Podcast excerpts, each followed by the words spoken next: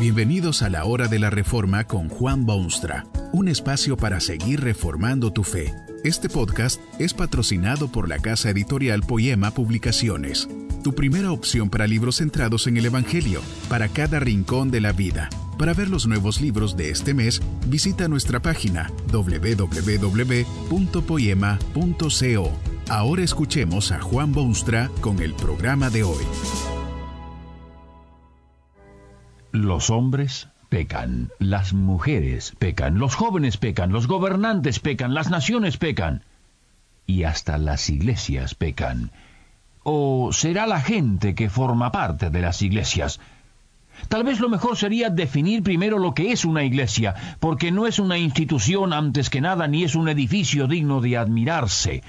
La iglesia es una comunión de creyentes, de personas que han sido transformadas por el poder de Dios y se han unido así en los lazos indestructibles de amor mutuo y de responsabilidades serias. Esto significa que la Iglesia y los creyentes que la forman tienen muchos elementos de identificación y que la Iglesia generalmente no puede ser ni es otra cosa que la suma total de sus miembros. Es en este sentido que hasta las iglesias pecan. En la palabra de Dios hay una carta escrita por el más grande de los apóstoles a los corintios. Uno diría que esto indica personas, individuos creyentes, pero al leer la carta usted se da cuenta que la misma está dirigida a la iglesia de Dios que está en Corinto. Y es de ahí que es posible afirmar que las iglesias también pecan, porque el apóstol procede a denunciarlos y acusarlos de muy diversas transgresiones. Aquella iglesia de Corinto en vez de comunión de santos parecía un enjambre de avispas enojadas o una bolsa de gatos o gallos de riña. Tan es así que difícil sería encontrar hoy en día una iglesia donde el pecado que estén cometiendo no haya sido ya experimentado en aquella congregación de los Corintios. Prácticamente cualquier pecado moderno que se pueda nombrar o describir lo hallará usted en el seno de la iglesia de Corinto. Y es bien merecido el título de Iglesia que peca. Habían escrito una carta al apóstol viajero haciéndole preguntas de todo tipo, preguntas para las cuales no tenían respuestas. Habían preguntas con respecto a la conducta de los creyentes, preguntas imposibles y preguntas sobre la conducta del culto y las relaciones sociales. Los corintios formularon preguntas que atañen al fundamento mismo de la fe cristiana. ¿Era posible para los seguidores de Cristo comer juntos con los paganos? ¿Será posible unirse en matrimonio con aquellos que no confiesan ser salvos por Jesucristo? ¿Será mejor quizá evitar el matrimonio completamente? Si un esclavo se convierte y se entrega a Jesucristo, quien lo hace libre, ¿deberá seguir obediente a su amo? ¿Qué relación hay entre las comidas cotidianas y las cenas que se hacían en la iglesia, la Santa Cena u otras ocasiones de intercambio espiritual? Hubieron también entre los miembros de aquella iglesia algunos que decían hablar en lenguas, y se había producido una honda división sobre la cuestión de si estas cosas eran legítimas, aceptables o debían ser rechazadas. El espíritu del Evangelio es esencialmente liberador, porque libra a los hombres de ritos tontos de dioses paganos y libra del peso de leyes y más leyes y libra al hombre para ser al fin ciudadano con todos los derechos del reino de Dios. Pero aparentemente en Corinto aquella libertad estaba siendo abusada vergonzosamente y el apóstol Pablo tiene que enderezar sus torcidos caminos en el mundo había una iglesia en Galacia, que era justamente lo contrario a la de Corinto. En Galacia había mucha gente que no había entendido la libertad que Cristo concede y querían aferrarse a ritos y ceremonias y costumbres que no eran otra cosa que tradición pura. Es por esto que Pablo les escribe, Estad pues firmes en la libertad con que Cristo nos hizo libres, y no estéis otra vez sujetos al yugo de esclavitud, en Corinto, precisamente lo contrario había ocurrido. Estos creyentes se habían abusado de esa libertad maravillosa y habían llegado a la convicción de que para ellos cualquier cosa estaba bien y que aun costumbres que los más paganos condenaban les estaban permitidas a ellos. ¡Viva la libertad! gritaban con entusiasmo. Y Pablo les dice que son la iglesia que peca. Tal vez el pecado más grande de todos los cometidos en Corinto era una división hiriente que había ocurrido.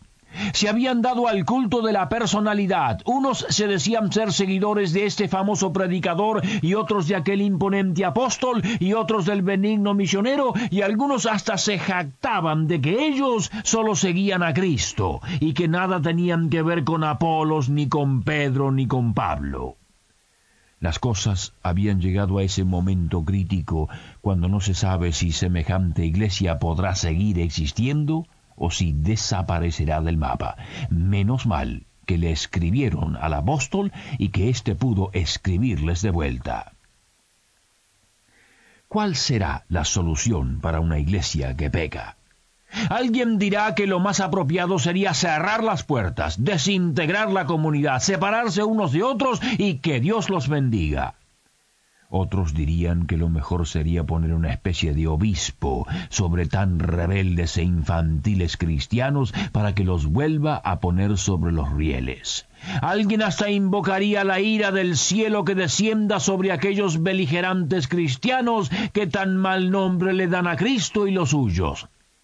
¿Qué procedimiento sigue el apóstol bajo cuyo ministerio aquellos creyentes se habían iniciado en los senderos de la libertad cristiana? Bueno, sí, les da pautas de conducta, les da respuestas concretas a sus preguntas molestas, les indica el sendero que deben seguir en cada paso. Pero más que eso, les ofrece un pensamiento que excede a todos sus consejos y amonestaciones y críticas e indicaciones. Les recuerda lo central de la verdad cristiana. A menos que se entienda y se acepte esta realidad extraordinaria y única, de nada valdrán sus consejos o los actos consecuentes de sus hermanos en la fe. Toda la conducta del mundo no puede solucionar el problema número uno del ser humano. Hay una sola cosa, un solo evento, un único suceso que da color a todo lo demás, y si esto se deja fuera de foco, todo el cuadro será un rompecabezas. Se trata del misterio de la cruz. Si se deja la cruz fuera de consideración, lo único que podrá obtenerse es un regimiento de soldaditos obedientes que marchan al unísono al batir del tambor del apóstol Pablo. Es la cruz que debe mantenerse en alto, es la cruz la que puede transformar los problemas en solución, es la cruz el gran puente entre la discordia de los hombres y la misericordia de Dios. Con increíble entusiasmo habla el apóstol de esa cruz importante. Dice que no fue enviado al mundo a bautizar, sino a predicar para que no se haga vana la cruz de Cristo. Recuerda a aquellos pecadores creyentes que esa palabra de la cruz es locura a los que se pierden, pero a los que se salvan es poder de Dios. Dice que cada uno tiene sus pretensiones y sus anhelos y sus deseos personales, pero él predica a Cristo y este crucificado. Esa cruz de Cristo es poder de Dios y es sabiduría de Dios. Esa cruz concede al hombre los recursos que requiere para vivir delante de Dios. Esa cruz abre las ventanas de la visión eterna. Esa cruz inicia un nuevo capítulo en la vida del hombre. Esa cruz hace que todo lo demás sea sin importancia y efímero y totalmente insignificante. ¿Qué importan todas esas preguntas al fin de a la luz de esa cruz extraordinaria. La cruz de Cristo trae al mundo la presencia inescapable de Dios. trae al mundo desesperado de divisiones y de conflictos y de preguntas sin respuesta, de pecados de mil colores, de transgresiones humanas indescriptibles, trae a este mundo la posibilidad de redención de todos los pecados. Sí, ciertamente los pecados de una iglesia que peca vergonzosamente, pero también los pecados que aplastan despiadadamente a miles y millones de cansados que ambulan por la tierra. Esa cruz es locura, locura violenta para quienes se pierden en sus pecados. Quien vive en y de su pecado cree que esa cruz es un chiste cruel, un cuento de tontos, un disparate que no se merece la menor atención. Así piensan los hombres que viven plantados en su jardín de pecados. El apóstol Pablo, por otra parte, dice que lo insensato de Dios es más sabio que los hombres y lo débil de Dios es más fuerte que los hombres. Fíjese usted un momento en aquella cruz. Apenas se distingue en la distancia. Sígala mirando. Vea cuán grande se está poniendo a medida que entiende su significado. Ahora, ahora que ve esa cruz en toda su magnitud, ¿Qué valor puede tener su deseo personal, su preferencia por un predicador o el otro, su deseo de comer esta comida o aquella? Gloríese en la cruz de Cristo y sea libre de sus pecados. Que este mensaje nos ayude en el proceso de reforma continua según la palabra de Dios. Si quieres profundizar en la exposición bíblica, puedes buscar más recursos en www.poema.co. Allí encontrarás libros que te ayuden a entender la palabra de Dios y aplicarla a tu vida. Poema, el Evangelio para cada rincón de la vida. Nos vemos en el próximo episodio de La Hora de la Reforma con Juan Bonstra.